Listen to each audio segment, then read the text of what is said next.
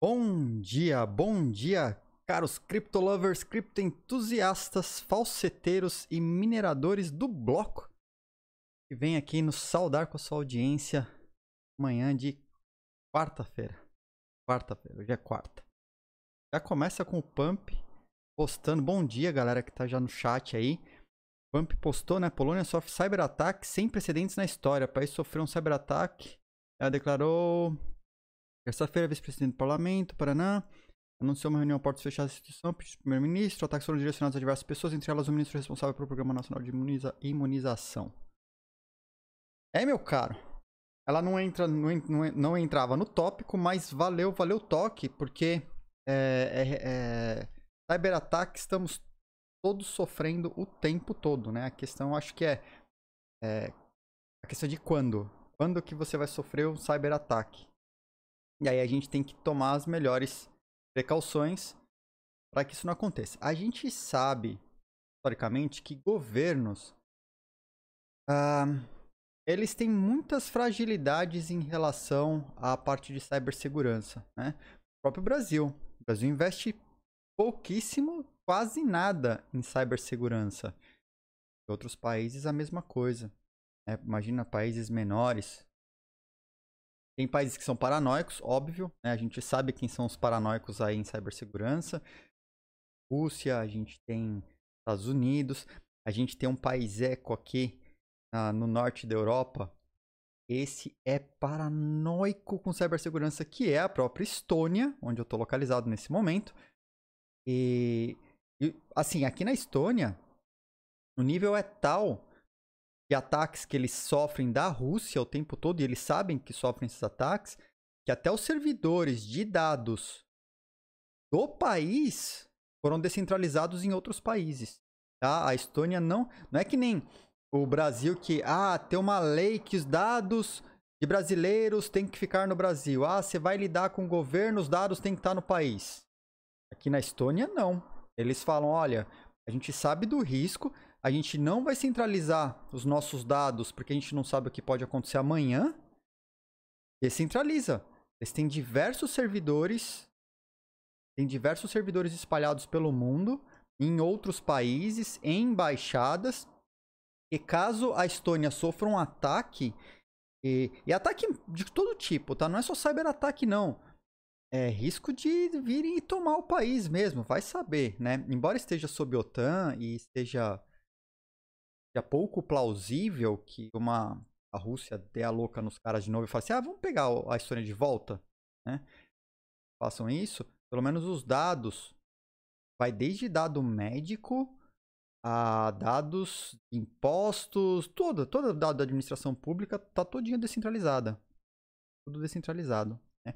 Para vocês terem ideia, a Estônia, eles têm um. Eles construíram aqui uma coisa que, inclusive, eu já sugeri para o governo brasileiro, é, tem uma plataforma chamada X-Road. O X-Road, aqui na Estônia, ela foi construída é, pouco antes do Bitcoin ter sido lançado, tá? Acho que foi 2007 para 2008. E o X-Road é uma plataforma descentralizada. O Brasil tem isso para o sistema financeiro já há algum tempo. É parecido com o que o Brasil tem no sistema financeiro, só que eles foram além. Todas as entidades aqui na Estônia elas estão conectadas ao X-Road. O X-Road permite que cada instituição tenha os seus dados consigo. Você não precisa jogar os dados para centralizar isso em algum lugar do governo, porque dá caca, né? O governo entende que descentralização é o melhor caminho. A plataforma é open source, inclusive tem GitHub do X-Road. Se você quiser baixar o X-Road e implementar, você pode implementar. Ele é muito parecido com blockchain, ele trabalha com encadeamento de hashes, ele trabalha com permissão.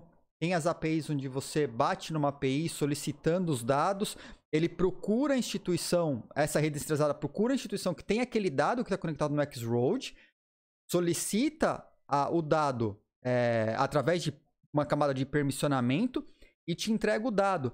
Assim, o governo sabe que ele não precisa ter todos os dados num banco de dados só. Com isso, eles podem colocar o X-Road é, em funcionamento, conectando as instituições do país e as bases de dados de maneira descentralizada em outros, em outro, em outros países. Cara, isso é super avançado, super avançado e muito pouco falado. É, eu acho genial isso, que o país se protege, né? É, RSK pode tirar proveito do Taproot? Pra ser sincero, acho que não, tá? É, porque o RSK, embora eles tenham desde o início, eu conheço o pessoal do RSK, tá? Eu, tô, eu acompanho o projeto desde que era embrionário, assim que eles forcaram o Ethereum logo na primeira versão. Conheço o Lerner, conheço o Gabriel, conheço todo mundo que tá por trás. Inclusive foram eles que me levaram para palestrar em Buenos Aires em 2016. E eu fui a primeira pessoa a colocar é, a colocar smart contracts funcionando. Inclu inclusive, eu ajudei o time deles a resolver bugs que eles tinham na VM porque, como eu fui a primeira pessoa a rodar smart contracts no Rootstock, que na época era Rootstock, antes de, antes de né, ficar só RSK, eu ajudei o time de desenvolvimento a corrigir as falhas porque não rodavam os mesmos smart contracts que estavam rodando no Ethereum. Porque eles estavam com uma versão mais defasada e precisava de alguns, alguns scripts lá, alguns OP codes, né? No Bitcoin são OP codes, para liberar. Eu ajudei os caras a corrigir isso. E aí eu fui para para Buenos Aires. E lá e aí eu traduzi todo o mercado Pokémon que eu fiz lá em 2016, eu traduzi para RSK. E lá na, no evento, que foi na LabitConf 2016, eu fiz uma demonstração em real time do mercado Pokémon funcionando, onde você criava os Pokémons que eram NFTs, né? Você criava uma Pokécoin e uma DEX para negociar os Pokémons por Pokécoins totalmente descentralizada e serverless né? Você só rodava um. Você acessava um HTML na sua máquina, que podia ser local.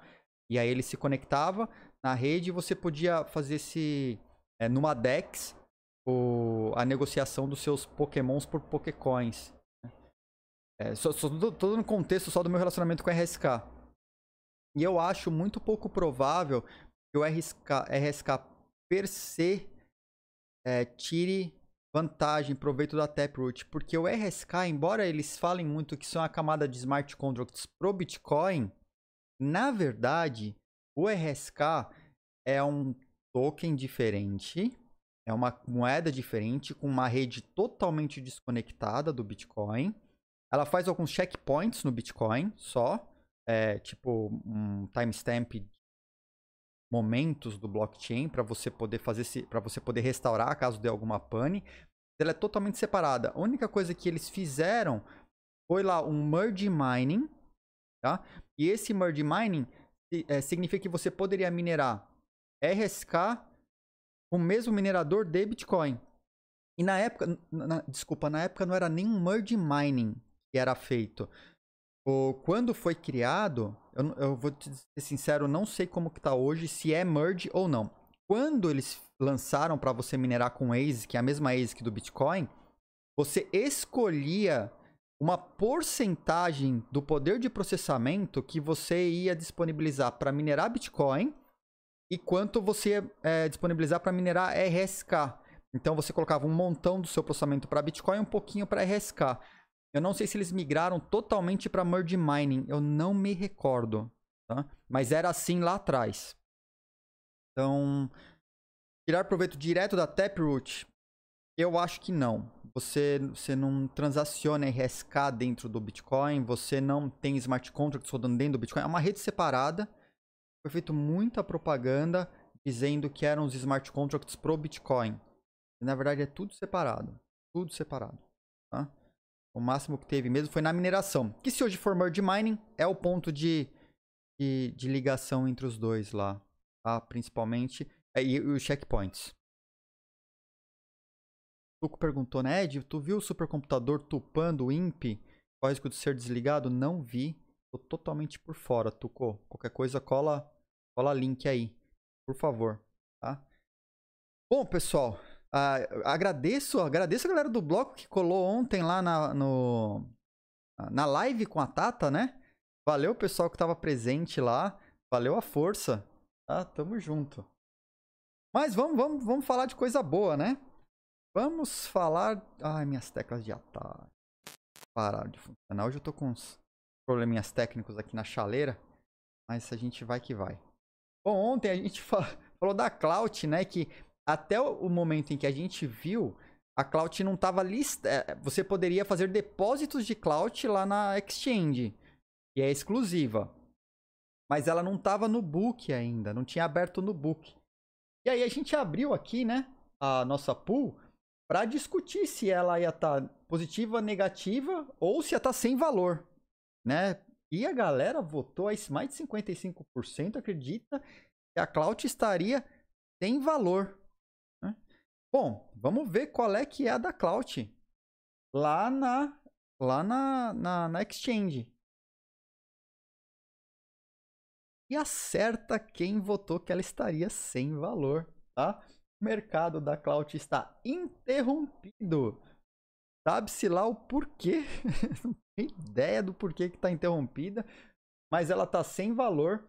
Não está rodando o mercado de cloud lá na, na blockchain.com ainda. Algo aconteceu. Algo aconteceu. Então, pelo fato dela estar sem valor, não conseguimos determinar o valor né, da, moeda, da moeda lá. Por conta disso, tem uma galera aí que ganhou. Tem valor. Apostar, apostar bem em cima, na lata, né? É uma recada que pôs lá positivo negativo. Passem seus bloquitos para quem ganhou essa pool, tá? Então, estamos pagando. Tá pago. Tá pago. Compromisso feito aqui, né? Compromisso pago. tá lá. A galera ganhou uns bloquitos aí. Lembrando que você ganha esses bloquitos assistindo a live. Você ganha bloquitos por dar follow, por se inscrever no canal. Você pode usar esses bloquitos para participar das pools, para participar dos sorteios, para mandar mensagem, né? E participar ao vivo da nossa live. E até para se inscrever no canal. Tá? Tem um volume lá grande. Faça os bloquitos marreco. Faça os bloquitos marreco. Galera aí ficando rico. Bloquitos. e a gente vai hoje. Vamos lá para os nossos tópicos do dia. Começar falando de governo, sempre governo. Eu sempre coloco o governo por dentro porque assim, é bom, mas é ruim, né? Muitas vezes. Mas é bom saber, mas é ruim. Então a gente bota governo lá no começo que depois a gente esquece. Mas é bom saber o que a galera tá aprontando porque a gente consegue delinear, inclusive, para onde está indo o mercado, né? A gente consegue se posicionar é, melhor, né? Bom, a gente vai falar sobre o mercado cripto e NFTs em geral. A gente vai falar sobre os fan tokens, né? Muito clube de futebol, aí os caras estão fazendo fan token para tudo, para clube, para gremiação, para jogador, né? E aí a gente vai falar um pouco deles. tá igual imposto e taxas do governo, todo dia garfa meu bolso. É, esses bloquitos, é, acontece, acontece. Um dia, um dia uns ganham, um dia os outros ganham, né? Sempre assim. Sempre alguém ganha. Sempre alguém ganha. Vamos ver pelo lado positivo, né? Um dia ganham, outro dia outros ganham. Vamos falar do passaporte Covid na China. Projeto interessante. Eu acho que tem mais sucesso. Pode ter mais sucesso do que do que o que foi, tentou ser feito aqui na Europa.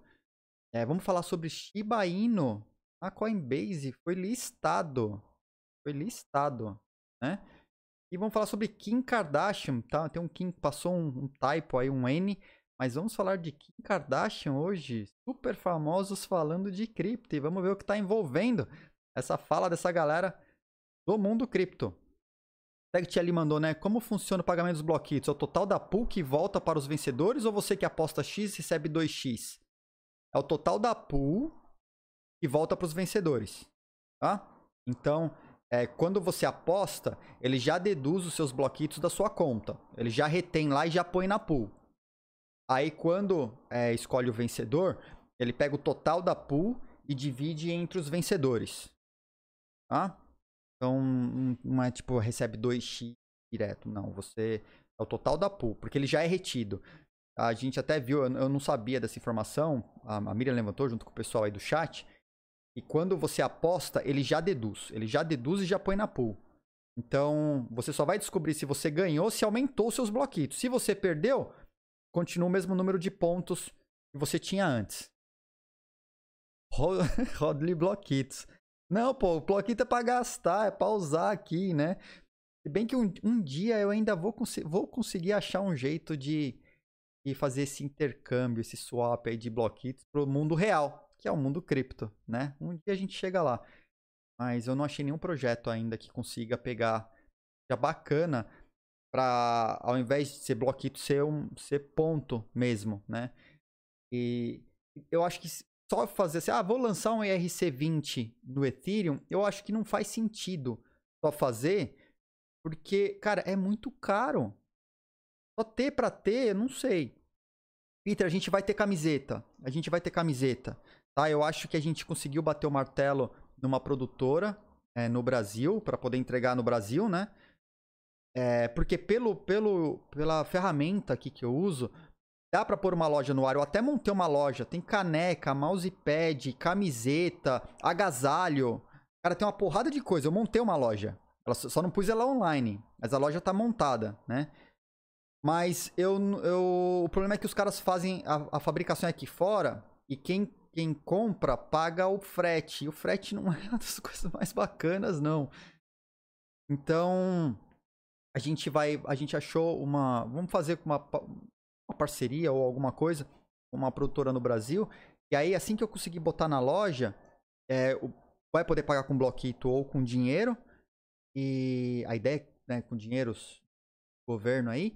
E aí você possa possa receber diretamente aí e aceite bloquito, tá? Então eu vou eu tô vendo ainda qual a melhor maneira. Uh, qual a diferença entre os bloquitos e os pontos do bloco? Por exemplo, eu tenho 1350 bloquitos e 3.k9 pontos do bloco tá, Anderson? Acontece o seguinte, a Twitch, a Twitch tem uma maneira própria de computar pontos. Aqueles são os pontos do bloco. Aquilo é feito dentro da Twitch, tá? E você pode trocar, tem um botãozinho aí embaixo que você pode é, usar esses pontos do bloco para mandar é, áudio no, na live e tal. Vou trocar aqui para ficar mais fácil falar com você. Aí, cadê? Quero o chat. Aqui. Então, os pontos do bloco é, uma, é, uma, é, uma, é um tipo de ponto feito pela Twitch. Tá? Em cima da live, eu estou usando um outro, uma outra ferramenta que chama String Elements. E a String Elements, ela me traz mais coisas que eu posso fazer com um, um tipo de pontuação diferente. Então tem uns bots aí que estão rodando, computando o tempo de cada um na live. E aí são os bloquinhos. Então, aqui não. Opa! Valeu, valeu, Temil. Professor, há um tempo Obrigadão surgiu uma força. fragilidade do ETH. Para se criar e executar os contratos da ETH não era necessário comprar a moeda. Isso ainda persiste. Foi corrigido? Obrigado. Olha, você, pre você precisa. Tem duas maneiras, tá? O Ethereum, ele tem um, um tem duas funções. Eu já, deixa eu, eu, já vou voltar nisso, eu vou falar do, do, dos bloquitos, primeiro terminar os bloquitos para não perder a linha. Então, o bloquito, que é o que a gente trabalha mais aqui na live, ela é uma ferramenta diferente que eu instalei por cima da nossa live que fica contabilizando os bloquitos. E essa ferramenta, ela permite ter sorteio, permite ter lojinha, permite ter é, participar de das pools, tá? Então eu trabalho mais o bloquito porque ele é, é, Cara, a gente vai poder fazer mais coisas com ele. O pontos do bloco é calculado direto pela Twitch. É uma, é uma outra. É, um, é, é da Twitch. É interno da Twitch. E aí ele deixa utilizar esses pontos do bloco em algumas coisas. E tem um botãozinho aí embaixo é, do chat. E se você apertar lá, você vai mostrar quantos pontos do bloco você tem. Logo embaixo da mensagem, onde você manda a mensagem no chat. E aí as coisas que você pode fazer com os pontos do bloco né, que estão disponíveis lá. Mas é um sistema à parte, tá? É um sistema à parte, não é o sistema da que a gente usa aqui na live, não. Assim, ó, óbvio, né? É da live também, mas são coisas à parte. E até demorei um pouco para entender como isso funcionava. Mas bloquito é, nosso, é o que a gente vai mais trabalhar aqui. Mas os pontos da, da, do bloco, como a Twitch pontua e tem um formato próprio para ganhar esses pontos do bloco, você pode usar. O bloquito eu ainda consigo, por exemplo, dar mais bloquitos para quem dá follow, consigo dar mais bloquitos para quem é, se inscreve, né? É, quando manda bit, quando faz doação. Essas coisas todas eu consigo fazer com bloquito. O pontos do bloco é só por assistir E aí tem algumas coisas só que a, a Twitch deixa você fazer com ele. Ah, então. Então, assim, é separado. São duas coisas separadas, a gente tenta conviver com as duas aqui, mas a gente dá mais atenção pro, pro bloquito, tá? Uh, sendo advogado do diabo, vale a pena apostar um bloquito. Ah, não, então, as apostas, desculpa, não, não é, Segit, não é em relação em relação ao número de apostadores e a quantidade de bloquitos que você apostou. Entendeu? Não é só é, número de apostadores. O quanto você aposta de bloquito, você tem um peso, né? Entre os apostadores, tem um peso do quanto você vai receber é, do total. Tá? Então é conta, porque senão não tem graça, né? Você só, só perde, você aposta mais e você só perde. Mas não, ele pega, é, ele dá um peso entre os apostadores e a quantidade de bloquitos que você apostou e você ganhar, você ganha é, baseado no peso. Tá? Os AliExpress é baratinho, mas demora para chegar. É, a gente olhou AliExpress, Ana, e... Reserva Inc, eu não conheço, Peter. Vou dar uma olhada. A gente olhou AliExpress, mas o problema todo foi demora para chegar. E a gente ficou com receio. Imagina, a gente faz alguma coisa, chega o cara ainda tem que pagar um imposto, né? Pra, demora horrores para chegar e tem que ainda pagar imposto porque o correio taxou lá por algum motivo. É, assim, é, é, mas é uma opção. É uma opção, né? Eu vou dar uma olhada nesse Reserva Inc. que eu não conheço. Realmente não conheço. Vou. Bom, chat. Depois eu pego ele é, aqui no chat. Eu vejo. Tá? Qualquer coisa, Peter, se eu perder no chat, me manda, me manda um. Me manda mensagem Tá? Me manda mensagem. Então vamos lá, pessoal. Vou começar aqui que. Começar falando de regulação. Começar falando de regulação. Tô, tô no, tô no. A meta hoje é mouse aqui, tá? Um pouco mais devagar. Ah, bom, a, a Coreia. A gente já tinha comentado sobre a Coreia, que tinha começado com uma espécie de banimento lá e depois os caras moveram agora para regulação. Né? Eles estão, cara, por causa da regulação. Opa, Temil, o que que eu fiz? Esqueci você, desculpa. Eu esqueci do Temil. Ah, a, a mensagem do, do, do Temil. Professor, há um tempo surgiu a fragilidade no ETC para criar e executar contratos da, do ETH. Não era necessário comprar a moeda. Isso ainda persiste? Foi corrigido? Olha, foi corrigido, eu acredito que em parte, tá? Porque, como eu estava dizendo, tem uma parte do ETH que você não precisa utilizar moeda para fazer determinadas transações. Essa fragilidade que eu acho que você está mencionando, se eu pouco me engano, é a fragilidade do lance do Flash Loan, onde você podia fazer muito mais transações em uma transação só, pagando o equivalente a uma transação, não ao processamento de todas as transações. Eu pouco me engano, é dessa falha, tá? Essa falha foi corrigida. Agora tem é, os, os, os, smart contracts do, do Ethereum, eles têm dois métodos diferentes. Um é call, para você executar as calls lá dentro, você não precisa pagar taxa. É, que são, são funções de leitura, Tá? Essas funções de leitura você não paga a taxa. Embora tinha. Isso, mas isso é muito antigo. Cara, eu não, eu não sei. Isso deve ter sido. Isso é muito. Mas isso é muito antigo. Isso deve ser 2016, 2017. Onde uma função de call que chamava outro smart contract. Se esse smart contract escrevesse alguma coisa, você não pagava porque você fez esse call pelo smart contract chamador. Mas isso é tão antigo e eu vou te dizer que eu não sei. Eu imagino que tenha sido corrigido, mas eu não sei. Não sei te dizer, tá? É, funcionava assim, você no Ethereum você pode encadear smart contracts. Então, um smart contract chama uma função num outro smart contract chama uma função em outro smart contract, tá? Onde você fazia call, que era só leitura, que mostrava o resultado, você não pagava.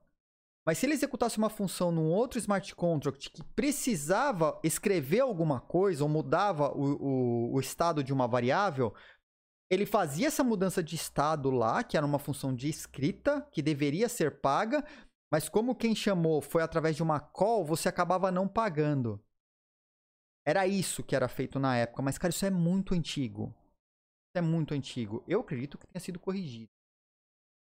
Então, se você inclusive achar, é, puder me pôr a referência da, é, desse ponto específico que você está colocando, facilita, porque a gente sabe se é uma coisa recente ou uma coisa mais antiga, né, que já tenha corrigido. E eu até dou uma olhada, né, porque eu realmente não. Hoje, hoje eu não estou sabendo de. A única coisa de funções que você estava executando mais funções e não estava pagando por elas foram esses flash loans que aconteceram na Binance, que estavam acontecendo no, no próprio Ethereum, onde você encadeava uma porrada de funções em smart contracts diferentes e você pagava só uma transação.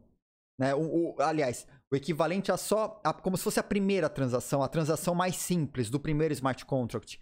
E todas as outras acabavam executando na sequência. Tá? Então, isso acredito que tenha sido corrigido, tá? Porque quando começou a acontecer, na verdade isso já é mais recente, é 2019 para 2020, e foram os primeiros primeiras grandes falhas que aconteceram na nos DeFi.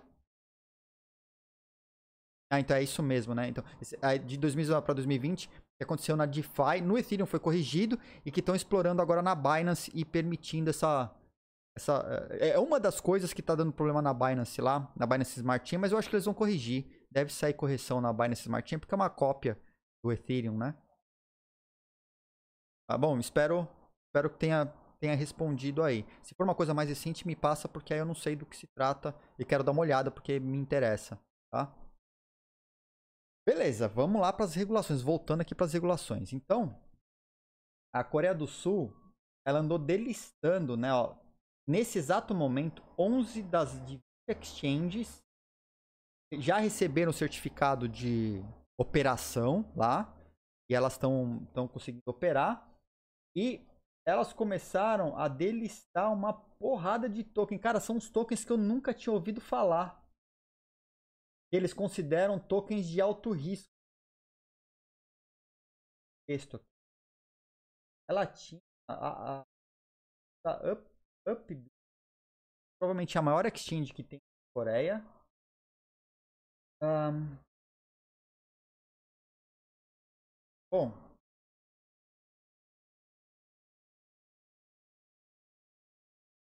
Cara, uns tokens. Falar na data. Mas.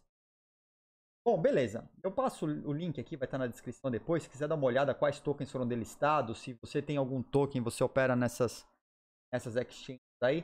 Saiba que as exchanges, estou pondo no chat já. Quem quiser olhar olha na. Se você opera algum desses tokens aqui e opera nessas exchanges, se prepare porque eles ser, provavelmente serão dampados em outras exchanges é, por causa da delistagem. É, e foi uma delistagem meio sem aviso. Ela pegou minha galera desprevenida. É, e são. Cara, vocês sabem, né? São mais de 6 mil tokens hoje. Cara, os caras criam token pra tudo. Token pra chuveiro, token pra tudo. E se não tem uma coisa interessante por trás, e aí vem o regulador ainda, que nem está acontecendo lá na, na Coreia, né? E taxando tá as exchanges, caras vão delistar mesmo, tem menor peso na consciência, né? Caras vão, vão delistar.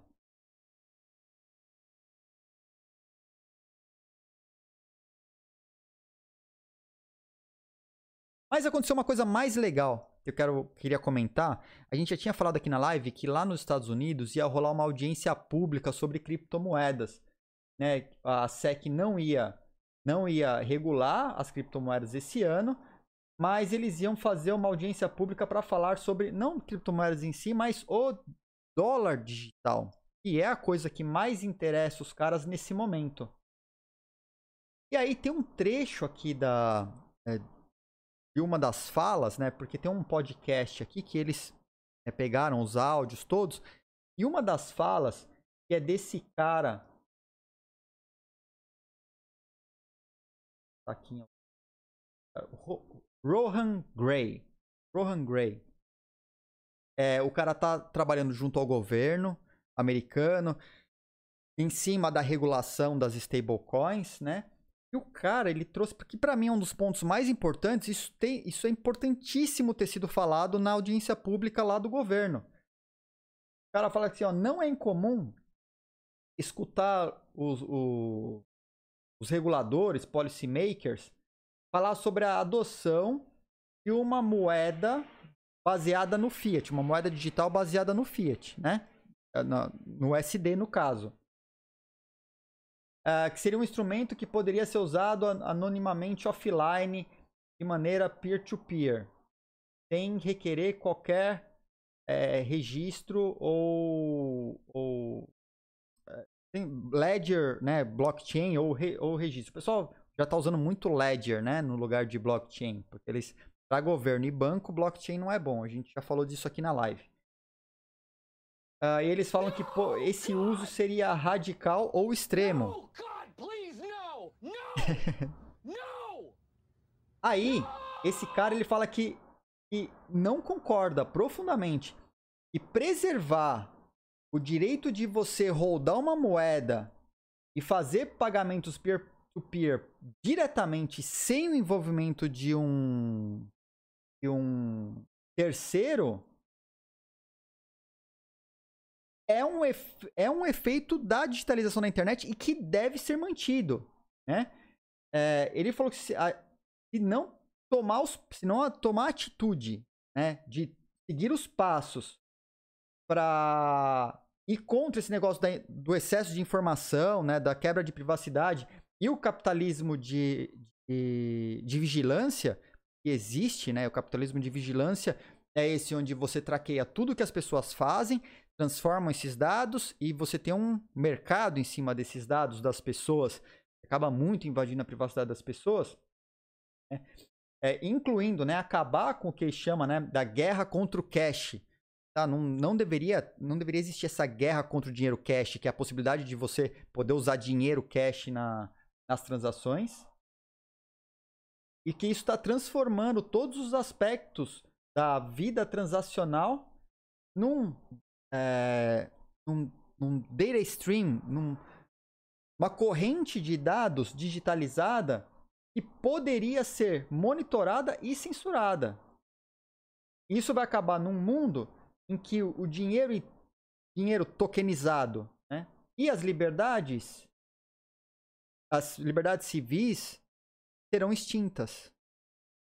Então foi alguém lá falar que o dinheiro tokenizado, se não forem mantidas as características de privacidade e liberdade das pessoas poderem é, trocar dinheiro, como é o cash, tem que haja um monitoramento excessivo, e a gente já discutiu sobre esse monitoramento aqui na live, ela, ela vai fazer com que as, as liberdades individuais sejam extintas, né?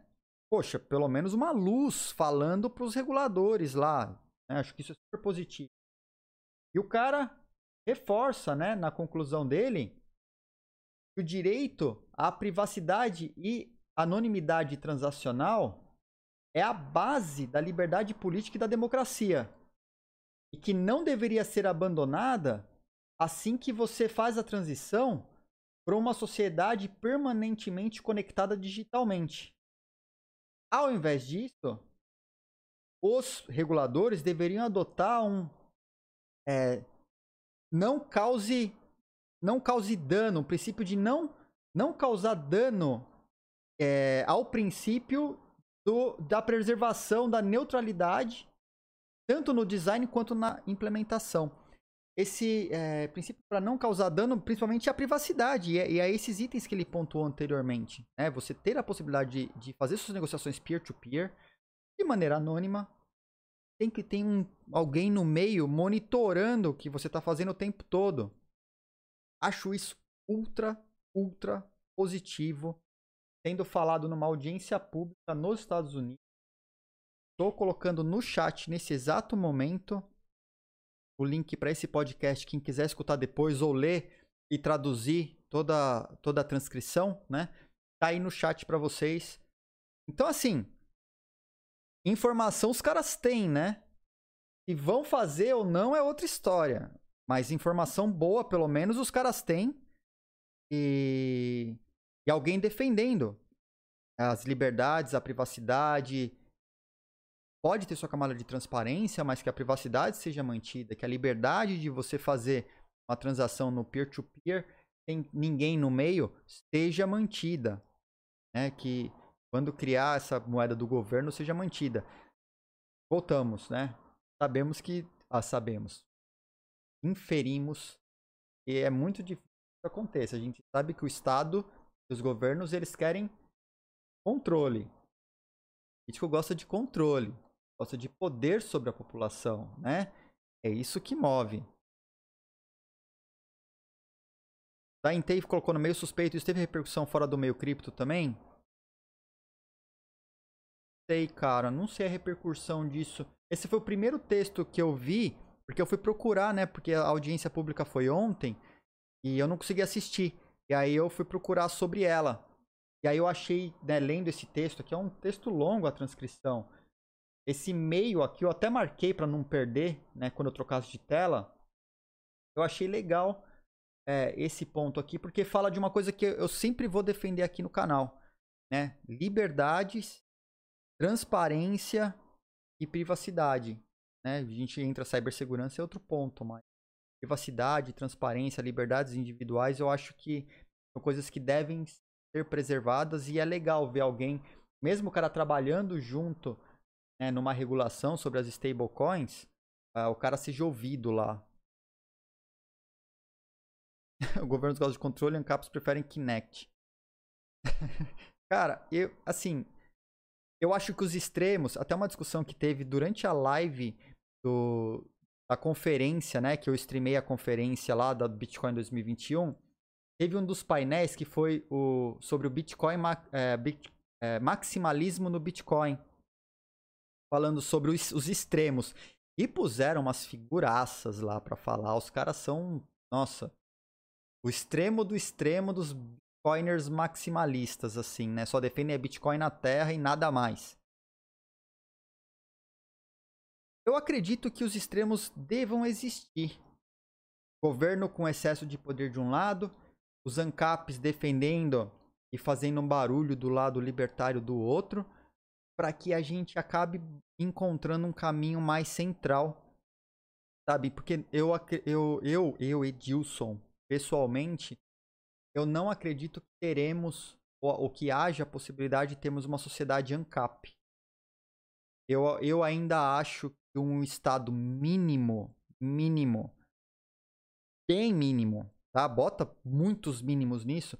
Eu acho que ele tem o seu papel e acho que ele é importante para organizar a governança de algumas coisas que são muito básicas, tá? Na, na linha da segurança, na linha da saúde, na linha da educação.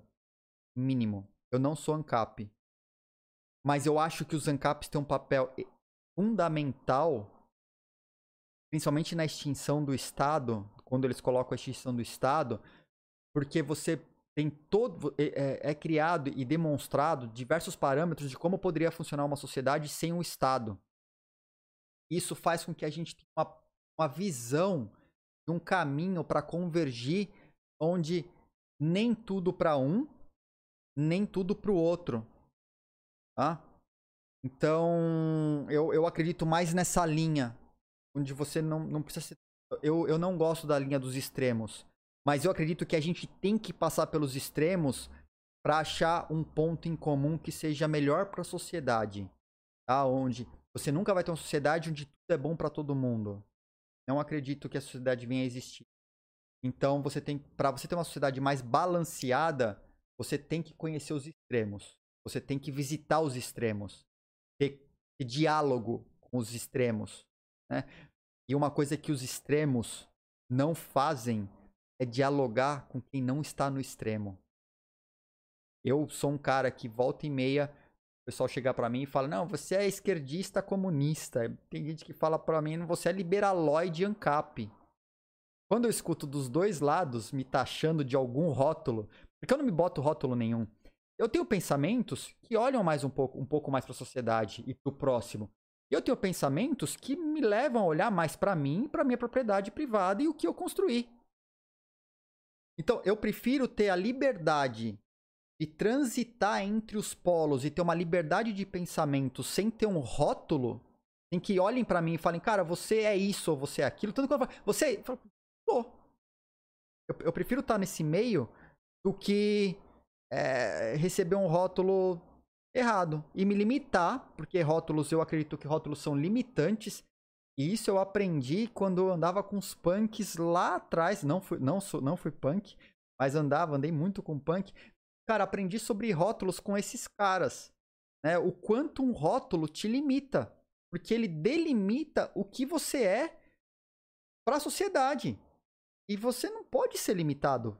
Você, eu acredito que você tem que ter a sua liberdade, inclusive, de transitar entre os polos sem ter problema com isso, né? A pessoa tem que ser bem resolvida o suficiente. Eu espero que tenha entendido aí o, tá baixo, porque aqui para mim, o, o mic, eu tô vendo aqui a mensagem, o mic aqui tá super alto até na, na, na faixa da live aqui. Dá uma olhada aí, dá uma olhada aí. Humberto colocou, né? Antes do ANCAP vem o liberalismo. Mais, mais poder ao cidadão, menos ao Estado. Ó, a gente tem que passar por isso sim, né? O mic tá... Ouvido? Usam rótulo por não ter argumentos, preferem denegrir. Humberto, concordo contigo, tá? Eu acho que a argumentação, se você transita entre mais polos, você ganha conhecimento para poder argumentar melhor sobre os pontos que estão sendo discutidos. Você não fica limitado dentro de uma bolha, uma visão de um só espectro, né? E, e muito no extremo. Mas faz parte. Sociedade é assim. Tá aí a diversidade, a gente tem que defender a diversidade. A diversidade não é só diversidade. O pessoal fala, ah, você defende a diversidade, é só sexual. Não, cara, pelo amor de Deus, não. É a diversidade de pensamento, a diversidade. Vivemos numa sociedade diversa, somos humanos, todo mundo é diferente. Né? Homens, mulheres, pessoas que têm diferentes formas de pensar, formas de viver, biologicamente diferentes, somos todos diferentes, né? Ficar taxando, inclusive, isso, pôr nas caixinhas, eu também acho que é muito limitante. Então, assim, eu abomino caixinhas. Abomino caixinhas. Abomino rótulos para as pessoas. Eu acho que quanto mais liberta a sociedade, livre a pessoa é de pensar, mais. É, mais ela cresce, né? Mais ela cresce interiormente. É isso que vale pra gente lá no final, porque rótulo é, o rótulo confunde. Rótulo confunde não, não vivamos dentro de bolhas. Né? Nos permitamos botar as contradições do mundo, né? Deixando a filosofia de lado, deixando a filosofia de lado, voltando aqui, vamos falar lá, né? Estava falando em governos, vamos passar para El Salvador, onde o ministro fala que ainda é muito cedo para utilizar Bitcoin como pagamento de salário. É uma, é uma, tudo bem, concordo, eu concordo em partes com os caras, mas é, ele foi perguntado, né, sobre é, oficializar pagamento de salário. Assim, você pode, você pode pagar salário com, com, com Bitcoin lá, mas ele acha que é cedo. Pra, eles têm que entender melhor.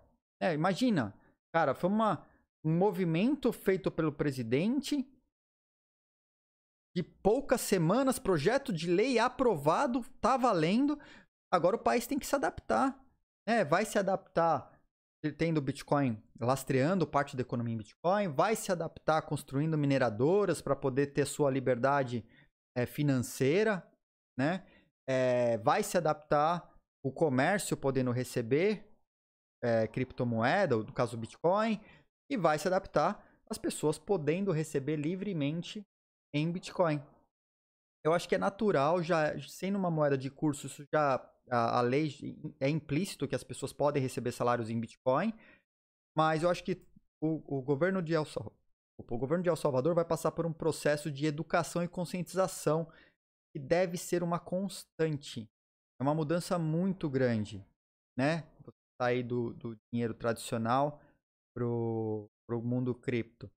Então, um dos passos que eu acredito que o governo de El Salvador vai passar e que vai ter que fazer uma campanha massiva é de conscientização e educação da população, mercado.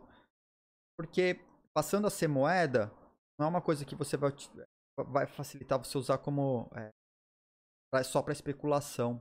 Né? E aí ele sai daquele negócio da, da, do mundo especulativo para o mundo real. E aí você precisa educar. Tem wallets, o governo vai criar uma wallet de amplo uso, vai facilitar para a indústria, para o mercado fazer integração com o Bitcoin, receber em Bitcoin de maneira segura. os bancos, eu posso ter Bitcoin na minha conta bancária, né? Porque eu posso receber em Bitcoin, mas eu vou precisar do banco, vou, vou querer guardar, vou precisar, vou querer um custodiante para as minhas chaves privadas. Isso aí tá muito, muito quente ainda, tá muito no começo. A gente sempre discute aqui o design, design ainda das criptomoedas, elas não foram para o mainstream por causa da um, um dos grandes motivos é o gerenciamento de chaves. É muito difícil para a população gerenciar as próprias chaves. E aí o cara começa a receber o salário em Bitcoin porque ele pôs uma wallet no celular, não fez backup da chave porque baixou uma wallet terceira e não tinha o cuidado né, da chave. E aí o cara perde todo todo o salário? Sério isso? Não estou dizendo que tem que ter um custodiante, mas eu estou dizendo que deve haver movimento de conscientização para deixar claro para as pessoas que se você opta por ter criptomoedas, a responsabilidade pela salvaguarda das suas chaves, né? Isso está sendo feito lá, está sendo planejado? Tem que ter. Isso vem antes da pessoa poder receber criptomoeda como salário. Tá? Mas é um ponto importante, é um ponto importante. Eu ia falar, aqui só para ilustrar, né? O Algorand está fazendo um trabalho muito intenso, está crescendo muito. Os caras trouxeram agora um ex-PayPal. Aí, né? Não, não, saímos da parte de governos, mas está trazendo um ex-PayPal. Deixa eu ver se eu entrar no chat. Tudo bem. Da Intei colocou, né? Tem lá na lei o dever deles de educar a população antes do uso de fato. Mas já era usado por muita gente. É usado. É usado. Mas tem uma questãozinha aí, né? Se o governo adota como curso legal e dá, dá ruim, cara, o governo tá preparado para receber processos? Porque pode ser responsabilizado. O presidente der, der errado, porque deu, né? A população fez caca, não conseguiu se proteger adequadamente com as, as suas chaves privadas. Imagina se isso começa a virar uma bola de neve. Que a gente sabe que o ser humano tem uma tendência a tentar responsabilizar alguém pelas cagadas que ele faz. Você, você tira o corpo fora, né? E começa a dar ruim, a população começa a tirar o corpo fora. E o tirar o corpo fora vai culpar o governo, né? E aí, tá preparado para isso? Para tomar essa monte de bucha de processo no diário? Então, assim, o, o, é, é o que tu colocou, né? O, quanto mais tempo passa, maior impacto de perder as chaves privadas. Imagina um aposentado perder tudo que economizou na vida. É fato. É fato. É, vou dar um exemplo besta, né? Meus avós se mudaram para o Pará na promessa da Transamazônica 40 anos atrás. Foram lá, pegaram um teco de terra, construíram uma casa de madeira numa fazenda para plantar cacau. Casinha de madeira, super simples, mas levaram tudo que eles tinham. Tudo que eles tinham de São Paulo para lá. Tudo. Livros, documentos, tudo, tudo. Mudaram, né? Foram pro meio do mato, numa cidade zeca no meio da, da Transamazônica, lá no meio do mato no Pará. Levaram tudo. A casa pegou fogo. A casa pegou fogo. Cara, perdeu tudo. Históricos, certidões, documentos, fotos de família, enciclopédia. Levaram uma Barça pra lá porque eles levaram. Perdeu a enciclopédia. Perdeu tudo. A gente tá falando de pegar fogo numa casa. E perder chave privada com todas as suas economias. Perder dinheiro. Levar, naquela época, 40 anos atrás, era dinheiro cash. Cara, perderam tudo. Né? E tudo bem, o, o fogo não foi 40 anos atrás, foi há 30 anos atrás. Vai, 35 anos atrás. Eles tinham recém mudado. E aí, né? Onde tudo que você tem tá lá dentro de uma coisa só. Perdeu, perdeu. Então eu acho que se o papel, o, o governo adota a, o Bitcoin como moeda corrente, como moeda de curso legal, é responsabilidade do governo, já que o governo existe, educar adequadamente a população e criar meios. Não, ele não precisa ser um intermediário. Mas ele precisa criar meios que as pessoas tenham condições de se proteger adequadamente, onde o maior problema que ainda toca o uso do Bitcoin é gerenciamento das chaves privadas. Tá? Então, seguro para as carteiras, o capitalismo faz. Mas as pessoas são desban desbancarizadas até isso chegar lá e você ter meios, né, dentro do capitalismo mesmo, e você contratar alguém para fazer essa guarda por você, e é o papel do banco, né, malemar o banco, o banco, embora o seu o dinheiro não seja seu, seja dele, ele traz essa terceirização da responsabilidade para que, se, que ao, se algo acontecer, você responsabiliza o terceiro. É aquilo que eu falei agora há pouquinho, né? Do ser humano tem isso, é intrínseco da sociedade. Você, você precisa de alguém, não é que você precisa. A sociedade gosta de ter alguém para colocar a culpa e tirar a responsabilidade, o peso, o peso da responsabilidade sobre si. Então, o capitalismo cria mecanismo. Já existe. O banco né? E aí você tem os riscos do banco. E lembrando que a, a, a população lá é desbancarizada, né? Então, a, e, e até haver a penetração do capitalismo nesse aspecto de trazerem os seguros de Bitcoin para as wallets é uma coisa que precisa ser construída. E a lei está valendo. A lei já está valendo. Então, é papel do governo lá sim criar criar esses meios para que as instituições de seguro é, estejam presentes, preparadas para fazer seguros de wallets é, de criptomoedas, caso, caso, nesse caso, embora eu acho que não é por aí o caminho. Mas, mas quem quer pagar, você tem que ter a liberdade de poder pagar o seu terceiro, se você quiser, né? E que é o cara que vai ser responsabilizado caso dê erro. Meta wallets, educação, é, forma, diversas formas. Educação é a principal. Tá? Educação é a principal. É, também acho mais perigoso para a maioria o gerenciamento das chaves do que possível hack. Taxa de ETF de BTC.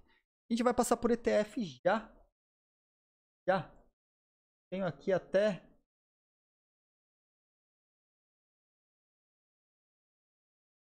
Aqui, ó. ETFs e ETPs, né? É, tão intrinsecamente ligadas. Já até, até passando quando a gente fala em mercado, tinha um tópico aqui. Já passando para mercado, né? Já falamos de governo. Uh, mercado cripto e NFTs. Vamos aqui falar desses caras. Olha lá. É... A gente tem um fenômeno acontecendo no, no supply do Bitcoin só dando sequência, porque já que entrou a conversa do ETF, eu acho que vale já dar um salto aqui, né? Vai passar a parte dos NFTs, passando na sequência. É, hoje, os, e, os ETPs, não tá os ETFs, mas o ETF está implícito, né? Porque o ETP é um produto, muitas vezes, do, de um ETF. Né? Empresas, trusts e ETPs agora controlam 7% do supply do Bitcoin. Já. Então, muito Bitcoin está alocado na, nas mãos, inclusive, das ETFs. ETF é nada mais nada menos que um fundo com uma cesta diversificada de cripto. Né? Que antes do, do ETF acontecer, ele, o Bitcoin precisou ser considerado um ETP, né? que é um produto de, que possa ser comercializado nas exchanges, assim como ações de empresas. Então, quando é, você tem as commodities são, são é, passam a ser ETPs, né? Quando elas passam a ser comercializadas em exchanges e são comercializadas em um ambiente parecido com, a, a com, com, as ações, né? Com os mercados de ações. Então, a, você ter uma, um fundo que possa ter uma cesta de ETPs, né? É, cripto ETPs, no caso o Bitcoin é uma delas, eu acho que é bastante. Acho que é acho que é interessante.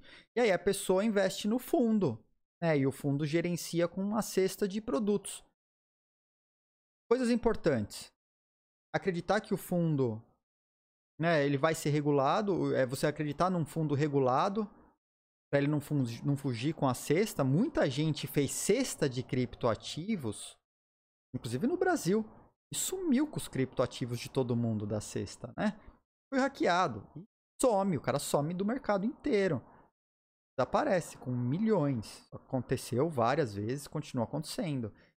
Então, primeiro, né, quando a gente fala em ETF, a gente está pensando um ETF que foi aprovado pela Comissão de Valores Mobiliários, CVM, né? A gente teve no Brasil agora, né? Um ETF aí bem promissor. E nos Estados Unidos acontecendo através da SEC. Então, acho válido. Sempre acho que a diversificação é uma maneira de você mitigar o risco, tá? Mas você, de qualquer maneira, você está deixando seu dinheiro nas mãos de alguém que vai gerenciar aquilo por você. Ah, então leva sempre esse, esse ponto. Eu prefiro mil vezes gerenciar por mim mesmo do que deixar na mão de alguém fazendo por mim. Então tem que olhar muito para quem você está entregando seu dinheiro ou suas criptomoedas. Ela no chat falou que você acha de um backup distribuído com contatos próximos. Vamos falar disso na sequência, tá? Já entro nesse tópico, tá? A listed companies, então, a gente já sabe que 7% do Bitcoin já está na mão de empresas. ETPs, trusts, já controla 7%. É grande, é alto esse volume. E aqui tem mais uma informação só para ilustrar. Mas 1% de todos os bitcoins estão travados no Ethereum. A gente já falou disso aqui antes. Né? O pessoal troca o Bitcoin. É, aliás, vamos lá. O pessoal manda o Bitcoin para uma instituição centralizada.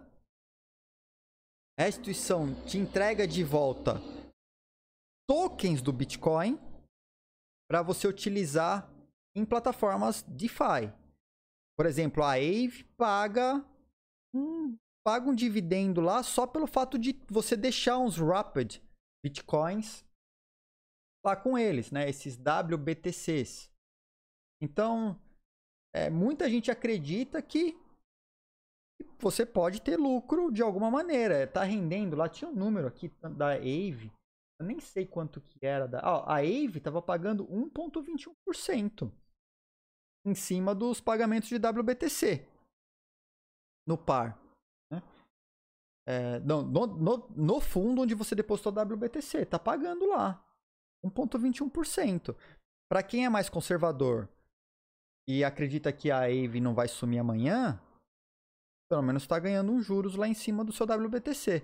E aí, depois esses BTCs você transforma de volta e pega em Bitcoin de volta. Então, assim, WBTC é BTC. Como que é esse processo? Tá explicando. Você vai mandar isso para alguém que é centralizado, que você vai acreditar que não vai sumir com seus BTCs. Né? A partir daqueles BTCs que ficam locados em um endereço, você recebe o equivalente em tokens na rede Ethereum. E aí você transaciona Bitcoin na rede Ethereum utilizando esses Rapid Bitcoins. Né? São esses Bitcoins tokenizados. É uma stablecoin Bitcoin. E você usa para fazer flash loan, para pegar empréstimo. Você usa em plataformas DeFi. Né? Para trocar seus Bitcoins por outras moedas, DAI, dólar, faz tudo lá dentro. Então uma galera pegou seus, seus ricos BTCs, locou lá. E, por exemplo, a Aave e outras, essa paga lá um paga 1.21% é de juros em cima dos WBTCs. Eles até distribuem parte das transações e tal, né, para quem para quem tem fundos lá. Ah, o Temil colocou, uh, peraí, o BIM colocou alguma coisa. A gente vai em golpe mesmo com a segurança de branco super madura. Cai banco. Ô, ô Bim, pelo amor de cara, você me travei aqui. Pan. Né? A gente, pronto, a gente cai em, em golpe. Mesmo segurança do banco super maduro. É, é, é, exatamente. A gente viu isso no report lá da Austrália, que a gente discutiu aqui na live outro dia. Né? Uh, investidor tradicional não precisa ser do ambiente que já está acostumado. Concordo plenamente, Temil. Se o cara é um investidor tradicional e quer diversificar seu portfólio no cripto, quer se expor a cripto sem sair de onde ele já atua no dia a dia, ele vai para ETF, ETP direto, né? Tiquinho, Ed, a realidade é que a maioria da população é analfabeta digital. Tem que ser pensado solução inclusiva. Ah, tô contigo e não abro. Tiquinho, tem que ter um trabalho de educação e conscientização na base. Na base. Tem que pensar nisso primeiro. Né? Uh, o mandou lá, estoques de BTC são seguros? Ah, digo novamente.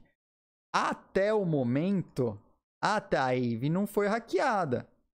O fundo onde está retendo os bitcoins da galera que troca por WBTC, não houve um hack lá. Mas a gente falou isso lá no começo. A cibersegurança existe e o cyber hacking também, né? Os caras ficam lá se desenvolvendo no cyber hacking para hackear. E a gente pode dizer que até o momento não foi hackeado, né? A gente falou sobre isso lá no comecinho. Então, são seguros? Eu, eu prefiro guardar comigo e nunca deixar nas mãos de terceiros. Usar um terceiro para um movimento transacional, transitório, temporário. Quero pegar uma oportunidade. Põe no exchange, troca pela oportunidade e pega de volta para você. Quero fazer um DeFi. Smart Contract, Flash Loan, né? Loca su suas DAI, Flash Loan, executa, o, a, pega a oportunidade de mercado que você viu, paga de volta, converte na sua cripto e pega ela de volta para você. Então, deixar na mão de terceiros aquilo que você usa num, num posicionamento temporário, transitório, para uma transação, que seja transacional. Não fazer como a maioria das pessoas fazem, e é guardar as suas criptos todas na exchange.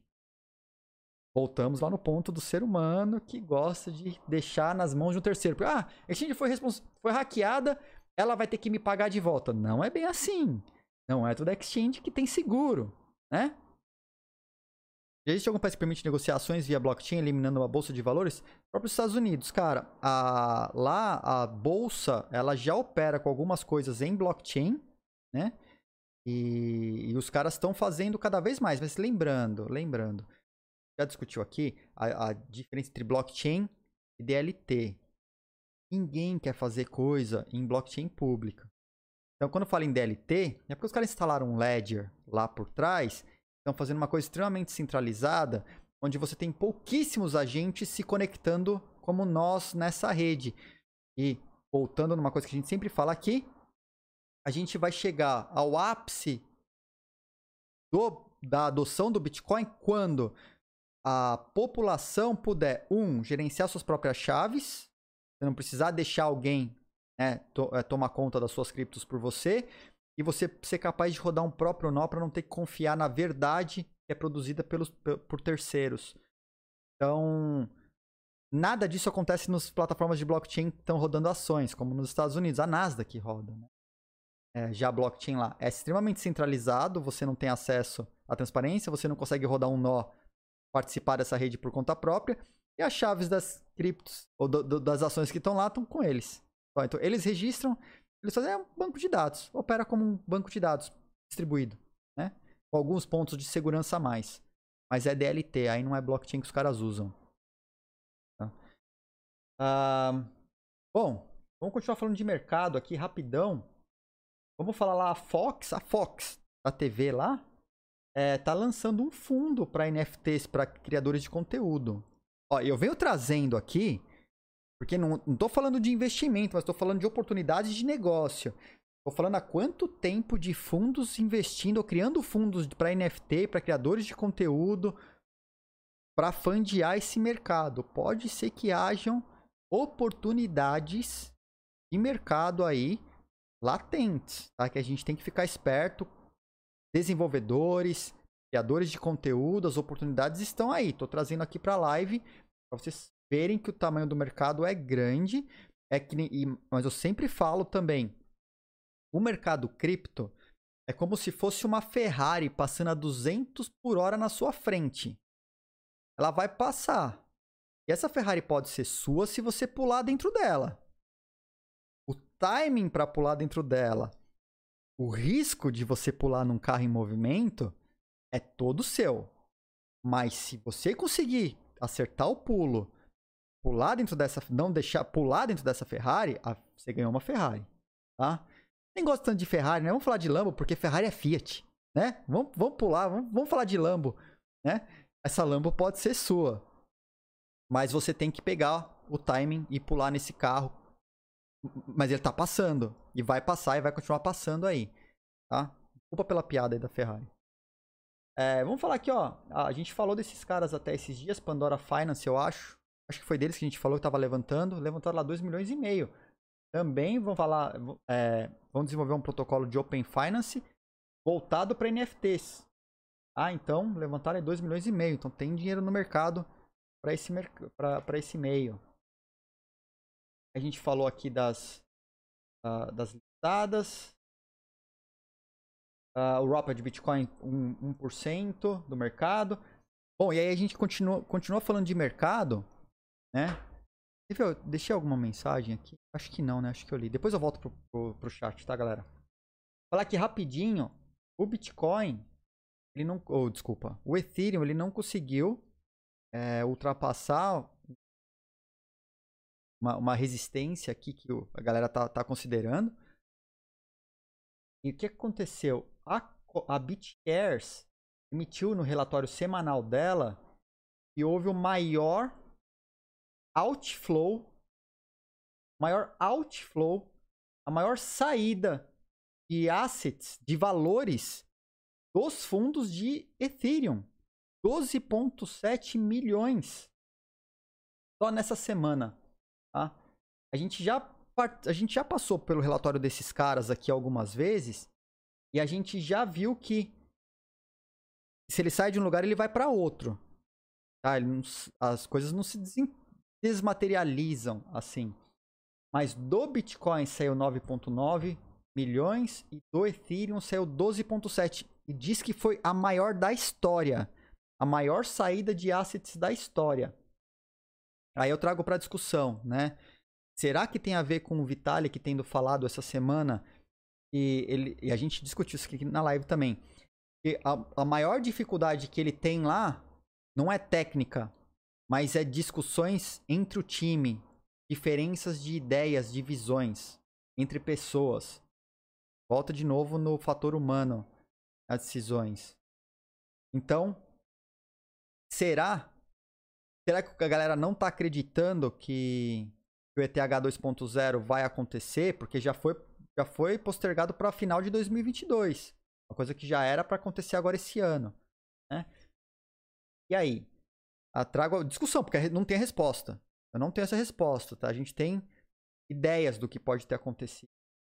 É, então, essa descrença do mercado essa semana, né, tanto Bitcoin quanto Ethereum, essa descrença em coisas que aconteceram no nosso mercado podem ter levado a uma saída de fundos muito grande.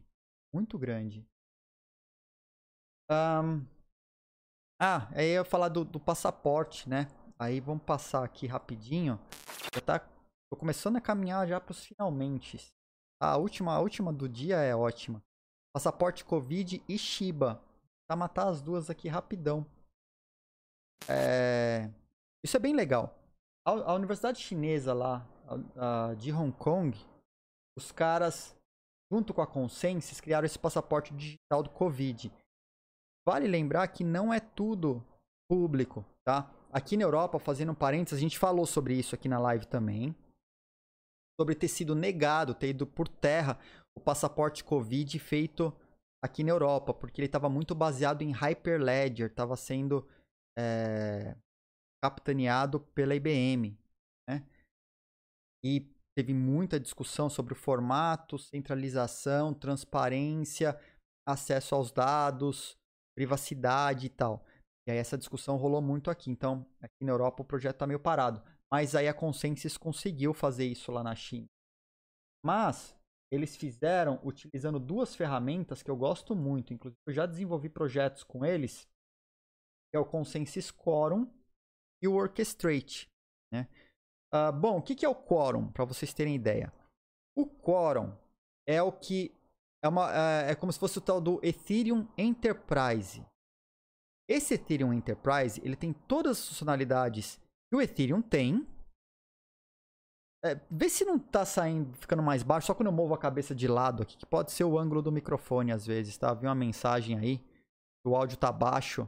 Mas, assim, aqui pra mim, pra, pra galera o áudio tá normal e pra mim aqui tá super estourando aqui na, na no, no meter do áudio. Então, dá uma olhada aí, biquinho. Então, a Consensus, ela, ela criou esse quórum e é um Ethereum que tem uma camada privada na verdade, não foi ela que criou, tá? Começou um projeto da JP Morgan. Foi, quem criou essa história foi o JP Morgan. E a Consensus comprou o projeto, tá? Adquiriu o projeto. Então, é, um, é um, uma versão do Ethereum para ser usada por corporações e bancos. Então, não é tudo público, mas também não é tudo privado. E ela tem uma camada que eu adoro de privacidade, que você pode ter é, transações acontecendo de maneira absolutamente privada, onde você não consegue nem ver as quantidades e nem para quem foi, tá? Mas isso é em algum momento ancorado numa rede pública depois para fazer a verificação. Então é uma rede pública com uma rede privada existindo, coexistindo e fazendo transações entre si. A rede pública, no caso, é a rede do Ethereum mesmo, né? Uma camada mais privada, que você também pode, é, ela é privada, peronomútil. Você pode ter nós rodando essa camada. E o Orchestrate é uma ferramenta criada pela Consensus para você botar uma infraestrutura dessa inteira no ar clicando num botão. Você coloca super rápido no ar.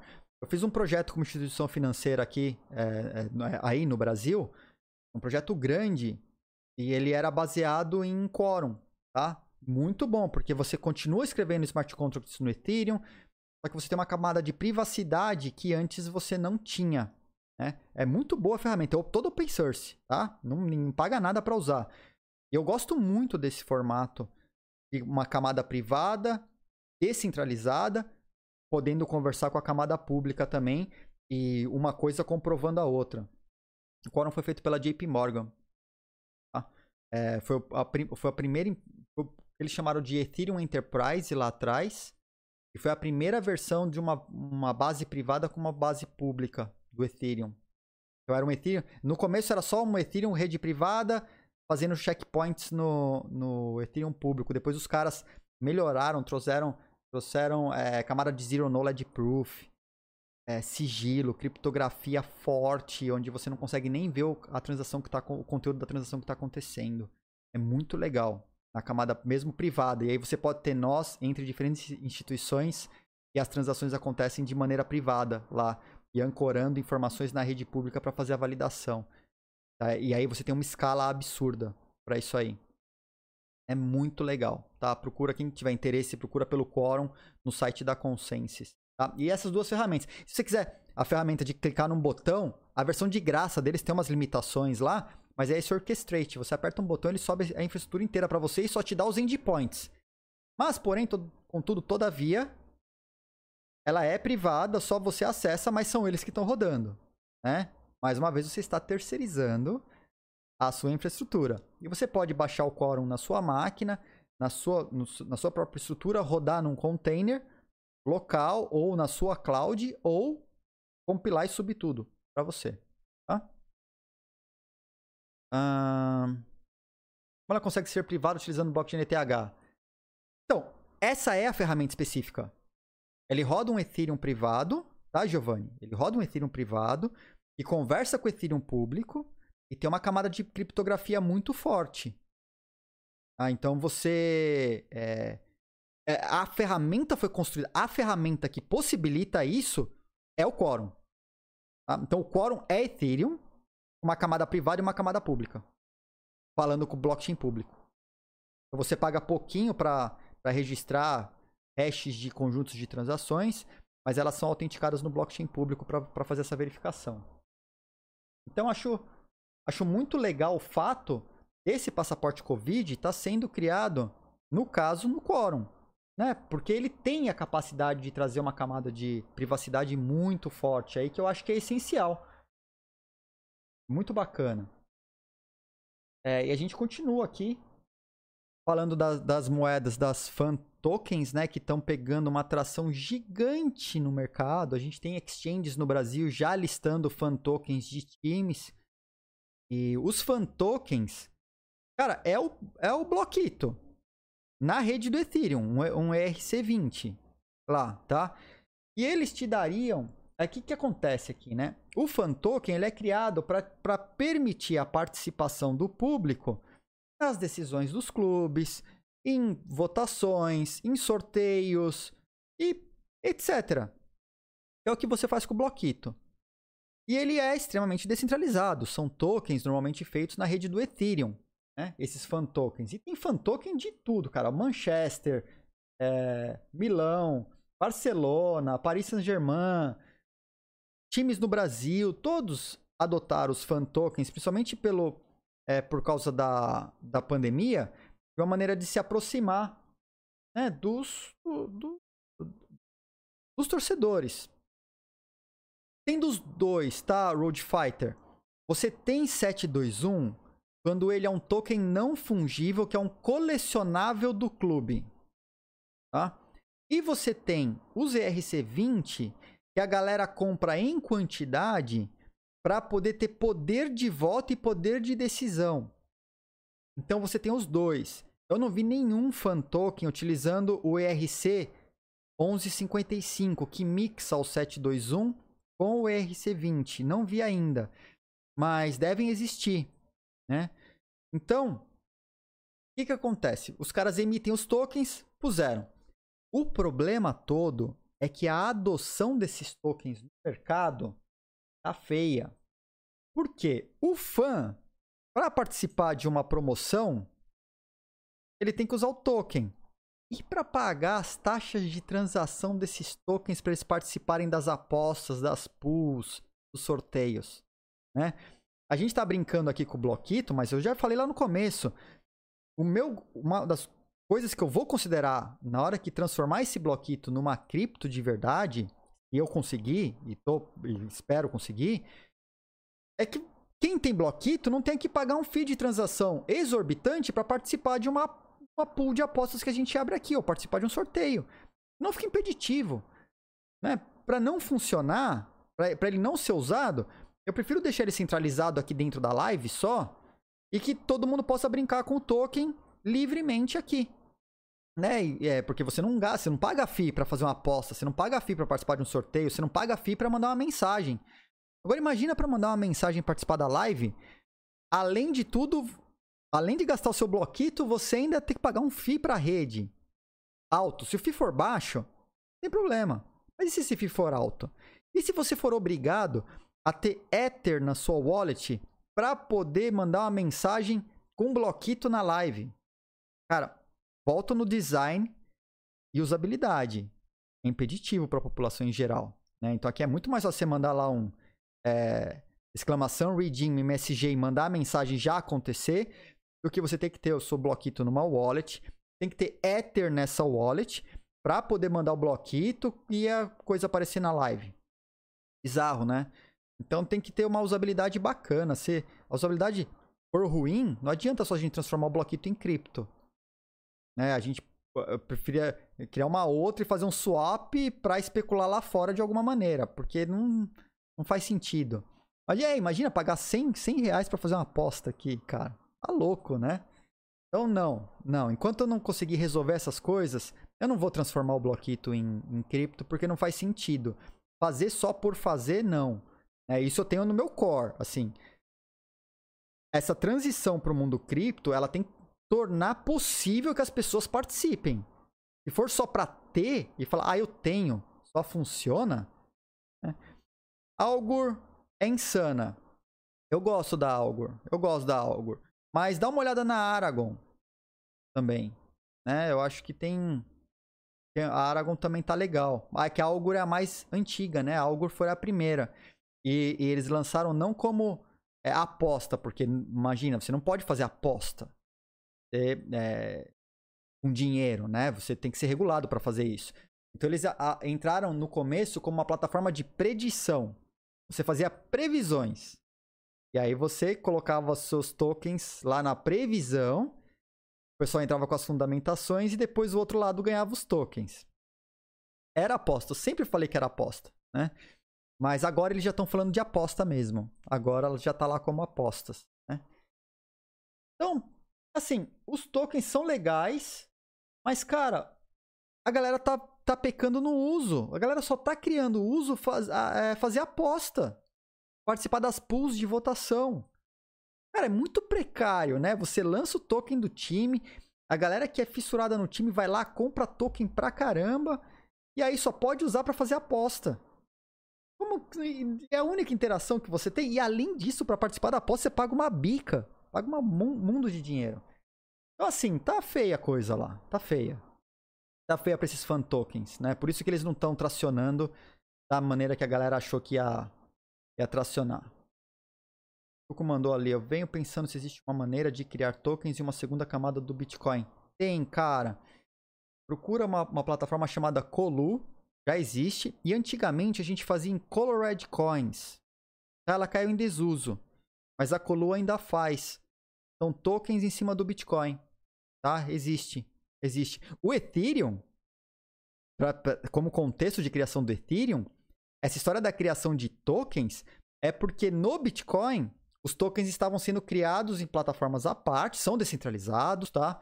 Funcionam na sua wallet, mas eram projetos à parte, satélites ao Bitcoin. E o Ethereum, ele pegou vários projetos que eram satélites ao Bitcoin e incorporaram num só protocolo. Os, a possibilidade de criação de tokens no Ethereum dentro do próprio Ethereum veio por causa das Colored Coins que a gente fazia no Bitcoin. A gente tokenizava a coisa no Bitcoin. E tem uma empresa. Acho não, nem se estão usando Colored Coins ainda. Mas tem uma, é, uma empresa. Aqui, é, ela é estoniana. Eu esqueci o nome. Ela foi uma das primeiras a fazer é, emissão de, de, cotas societárias de empresas para fazer crowdfunding é, com tokenizados. Fizeram Colored Coins, acho que 2016, 2017. Né? Os caras receberam milhões de investimento. Aí estão em UK agora. A Vanderbeam. Vanderbeam. Tá? Foi a, uma das primeiras a fazer e faziam com Colored Coins. Enquanto os tokens no Ethereum ainda era muito objetivo, assim. Tá? Vamos passar lá para Shiba. Estamos caminhando definitivamente para o final. Vamos ver se eu consigo chegar até 10 minutos. Shiba Coin, Shiba Inu, Stilis foram listadas na Coinbase e o preço explodiu. Tá? E o preço explodiu. São tokens ERC20 no Ethereum. Teve, tiveram sua listagem lá depois da movimentação grande que o Vitalik fez em cima desses tokens. Cara, e o preço explodiu. Então vale como informação. Aí a gente faz a brincadeira da, da nossa pool. Vou até abrir aqui, vamos falar da Shiba. A gente olha a cotação da Shiba. Deixa eu trocar aqui a tela só para não ficar pesado. Quando ele fica transmitindo a tela lá, ele. Pesado aqui. É... Deixa eu ver. Contests. Contests, contests. Vamos pegar a variação da Shiba. Vamos pegar a variação da Shiba olhar para ela, positivo ou negativo. Estou colocando aqui, já vou abrir e vou para o último tópico, que esse é o tópico mais legal. Estará positiva ou negativa amanhã, dia 17 do 6. Variação da Shiba aberto. Tá? A gente até olha como que vai estar tá a Shiba na CoinMarketCap. Shiba. Cap Shiba. Vou compartilhar a tela aqui para a gente ver como que ela está nesse momento. Aqui. Ó. Tava em 30, já deu uma caidinha aí, né? Foi para 19. Aí tá lá, Shiba. Mas continua, continua alto. Continua alto. A gente vai ver amanhã se vai estar tá positivo ou negativo, se ela vai conseguir manter o crescimento. Né? Mas é legal, é legal terem listado, assim. E explodiu, né? Todo, todo token quando lista assim, é, meio que explode. O Fighter falou, ah, vendi meus fan tokens que na Binance e esperava exatamente mais usabilidade. Até mesmo NFT de jogadores. Falar algumas coisas. É, então. Os dois tipos, cara. A galera tá pecando na usabilidade. Tá pecando na, na usabilidade. Aí, outro problema, né? Você deixa na exchange para não pagar a taxa de transação. E aí a galera, ao invés de trazer e guardar na sua wallet, utilizar direto da sua wallet e fazer as coisas, porque aí você paga o FII, você deixa lá na exchange, né, os tantos NFTs quanto os tokens, para não pagar a FII de transação, e aí já não tá na tua mão. E aí a gente volta no mesmo problema que tem das exchanges serem hackeadas ou perder as suas coisas na exchange, né? Então, é, é dose, é dose, difícil. Vamos para completar, eu vou conseguir fechar, vou conseguir fechar em 5 minutos aqui, ó. Então as apostas estão abertas, vou por aqui na tela. Quem não viu, a variação da chip estará positiva ou negativa amanhã, dia 17 do 6. Negativo. A galera já tem 320 aí no fundo. Vamos ver, vamos ver o que vai acontecer com a Shiba amanhã. Mas tem uma notícia aqui que ela sim é genial. Ou catastrófica. Depende do ponto de vista. Ah, minha opinião pessoal é que isso é catastrófico. Kim Kardashian publicando sobre criptomoedas. Vocês já estão na cri em cripto? É. Uh... E aí ela postou aí sobre o tal do Ethereum Max. Ethereum Max. Cara, Ethereum Max não é o Ethereum. Tá? Ethereum Max não é o Ethereum. Ethereum Max é um token ERC20 criado sobre o Ethereum. O Ethereum Max, fazer a página dos caras. Tem um mês de vida. Um, um fucking mês de vida. Eles dizem que eles vão causar uma disrupção na história. Tá? Esse token, eles colocam aqui token teve 43% de aumento no ano. Mas eles existem há um mês. Tá? É... Apesar que aqui está mostrando menos 12%. Tá bom. São descentralizados, são seguros, são versáteis, né? Ah, vão dar prêmios para a comunidade, vão ter smart contracts, recompensas, investimentos e muito mais. E que você vai poder ter, inclusive, recompensa uh, na transação, né? Quando ele for transacionado, você vai ser recompensado pela transação desse token. E aí, Kim Kardashian publicou sobre o token. E os caras estão numa propaganda absurda. Fui procurar um white paper, alguma coisa que explicasse como que funciona essa recompensa de 3% na transação? Não existe. White paper. Você não encontra. Aí, o post da Kim Kardashian, lá no fim, ela coloca que foi um ad. Olha esse carinha aqui. Esses caras estão fazendo uma campanha bizarra em cima desse token com influenciadores é, procurando mais sobre o que esses caras estavam fazendo, eles fizeram um acordo lá na luta do Run. Paul Logan. Run. É isso aí. É isso aí. É, é, Ebin, a Kim Kardashian, ela tem total propriedade para falar de fundos e poupança e investimento, né? Cara, os caras, eles vêm fazendo propaganda, inclusive falando assim, ó, que é, emitiram 400 trilhões de token. E aí, nas outras campanhas, eles em menos de um mês, eles já estão dizendo que estão queimando é, não sei quantos por cento do token para comprovar o aumento de valor. Cara, é um absurdo o que esses caras estão fazendo. É um absurdo. E aí você poderia, por exemplo, comprar ingresso para luta, né? O, My, o Mayweather, ele usou a camiseta desses caras. O pessoal tá projetando que para Kim Kardashian fazer um post fica na casa de 300 a 500 mil dólares para ela fazer um post. Ela fez esse post no Instagram dela, né? Com as peças que foram preparadas pelos caras. Só tem um mês de vida. Puseram Mayweather, puseram ela, outros influenciadores publicando sobre. Os caras estão gastando rios de dinheiro e ainda induzindo ao erro, fazendo a galera acreditar que esse é o Ethereum. E não é o Ethereum. É um token ERC20 do Ethereum.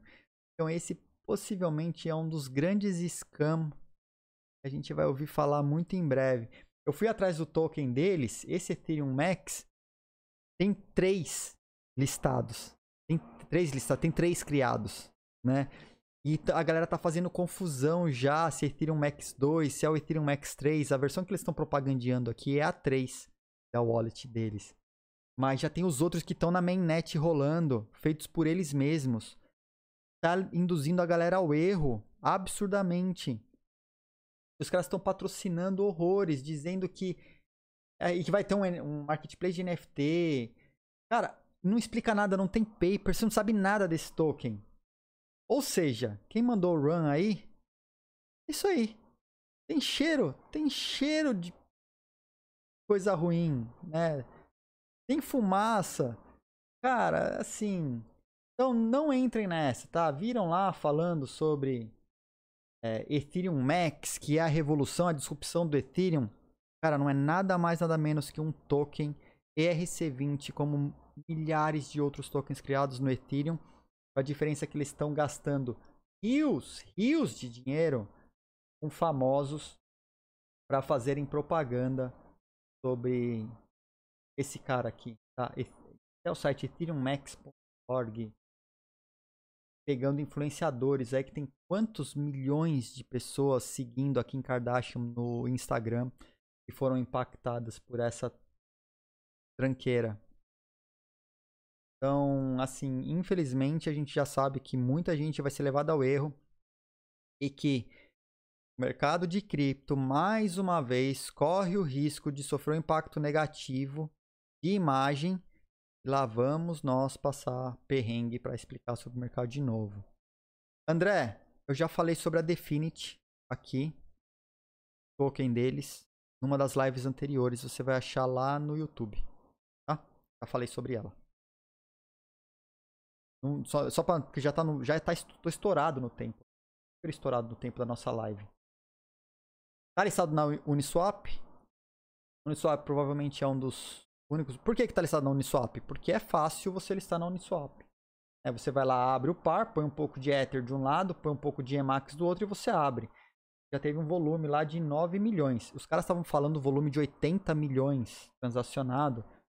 Aqui nessa nomics.com, que fazem é, esses estudos em cima dos tokens lá, diversos tokens, foi 9 milhões. Os caras, é, no site deles aqui, cadê? Olha só. Algum lugar. Ah, não. Aqui tá um volume de 8.6. Um outro lugar que tava falando de um volume de muitos milhões, assim. Na casa de quase centena de milhões de dólares transacionados. Um, um inglês. Né, community Strong. Não deveria ser Strong Community. É, tem, assim. Difícil assim, tomem cuidado, não entrem nessa, não entrem numa hype aí de ah, tem um, tem um Ethereum novo no mercado. Você é do bloco, não entre nessa, tá? Não entre nessa, é besteira. Mas tá fazendo barulho na especulação e muita gente vai perder dinheiro por causa disso. Muita gente. Ou, vamos voltar, né? Com o risco de ser processado, possivelmente muitas pessoas perderão dinheiro caso venha se comprovar um golpe, né? Se tivesse uma área de legal aqui, eles mandariam falar desse jeito. Run. Mas é isso, os caras estão. estão pagando aí. Aqui, ó. 228 milhões de followers foram impactados aí. Eu, eu, eu falo de risco de processo porque eu já fui processado, né? Duas vezes. Com provas, inclusive, fraudadas. Né? A, a, a Miriam achou lá, live 23, falando da Define. E a gente já falou delas algumas vezes aqui também. Então, uh, chat. Deixa eu passar pro chat aqui que eu já vou pros, pros, pros finalmente. Acho que eu caí na Binance Diamond. BNBD. Olá, cara. Binance Diamond.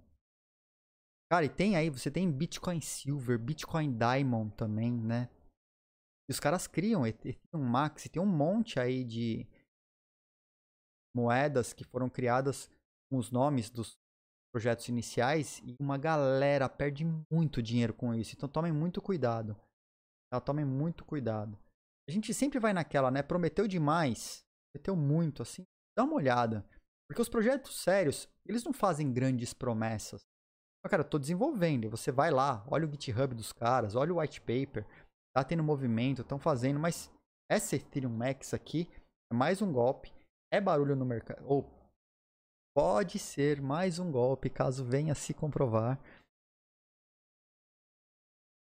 Pode levar muita gente a perder dinheiro e não tem nada, não tem nada paper, não tem explicação, só estão pagando o marketing. O marketing vai fazer ao estrago. É isso aí, ô Padovan, valeu, valeu o toque mesmo, ó. E voltamos ao que falamos outro dia. Qual será a responsabilidade dessa Kardashian quando der ruim? Cara, dizem que pela lei americana, se você colocou a hashtag explicando que é um ad, você não tem mais responsabilidade. De acordo com a lei americana. E o problema todo é você colocar isso aí e não falar que é. E, e olha, olha, olha onde vai, onde piora, né?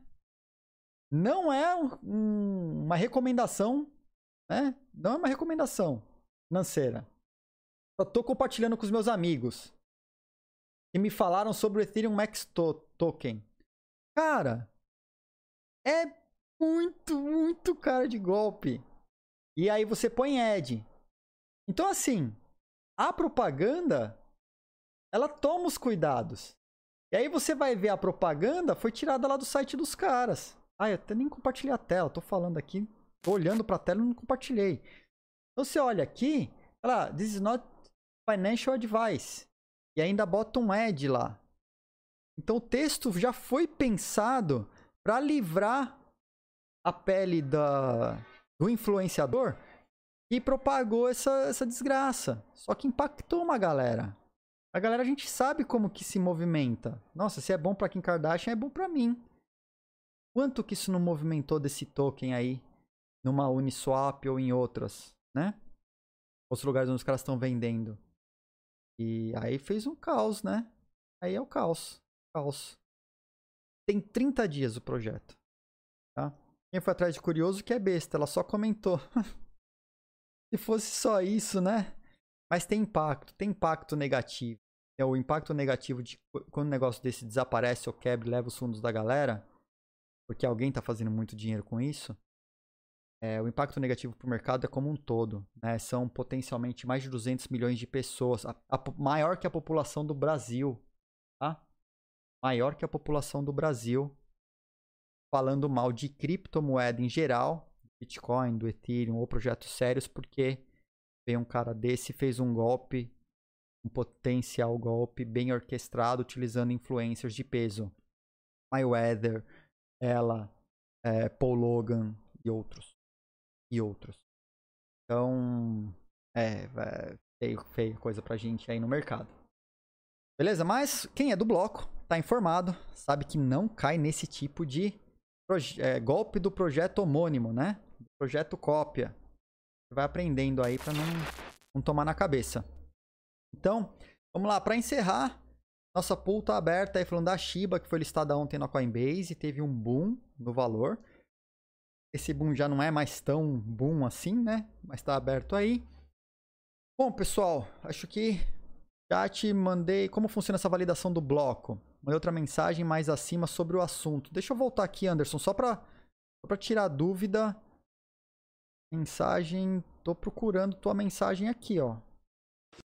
Cadê, cadê? Anderson, é, depois você pode me dar uma analisada na corretora Monos, dar sua opinião. Como é que o projeto como é projeto brasileiro com token, a gente fica um pouco desconfiado.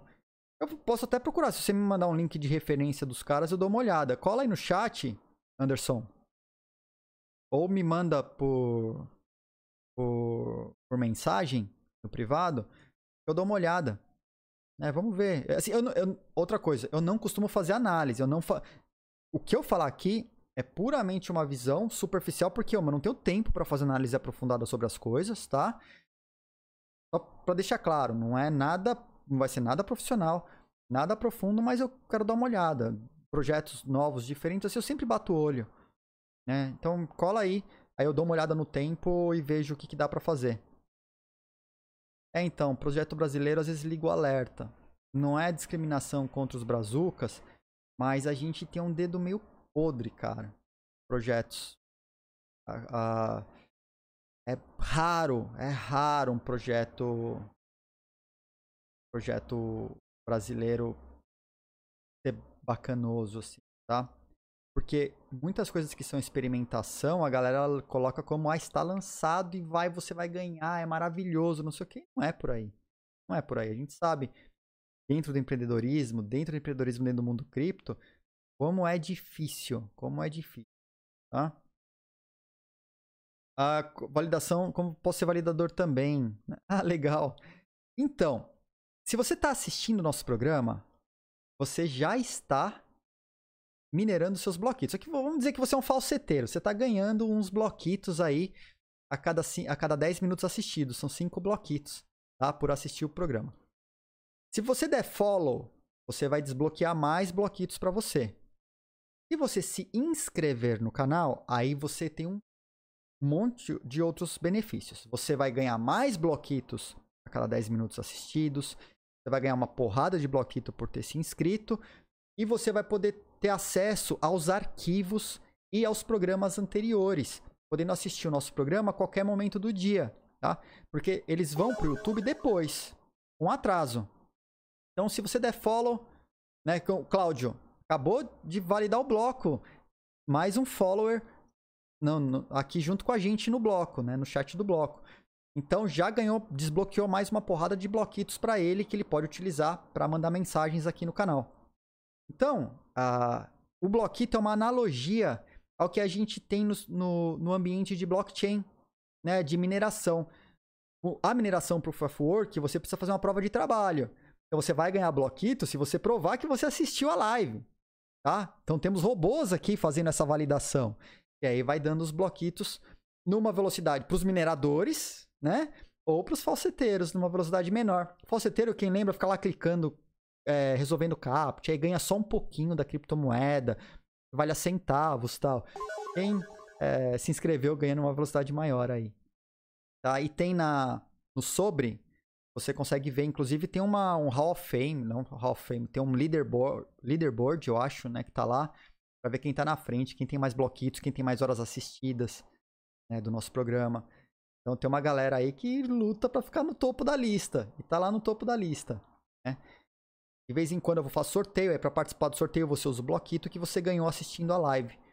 Então é uma prova de trabalho, como é uma, uma mineração no, no, de criptomoeda nos blockchains aí já estabelecidos.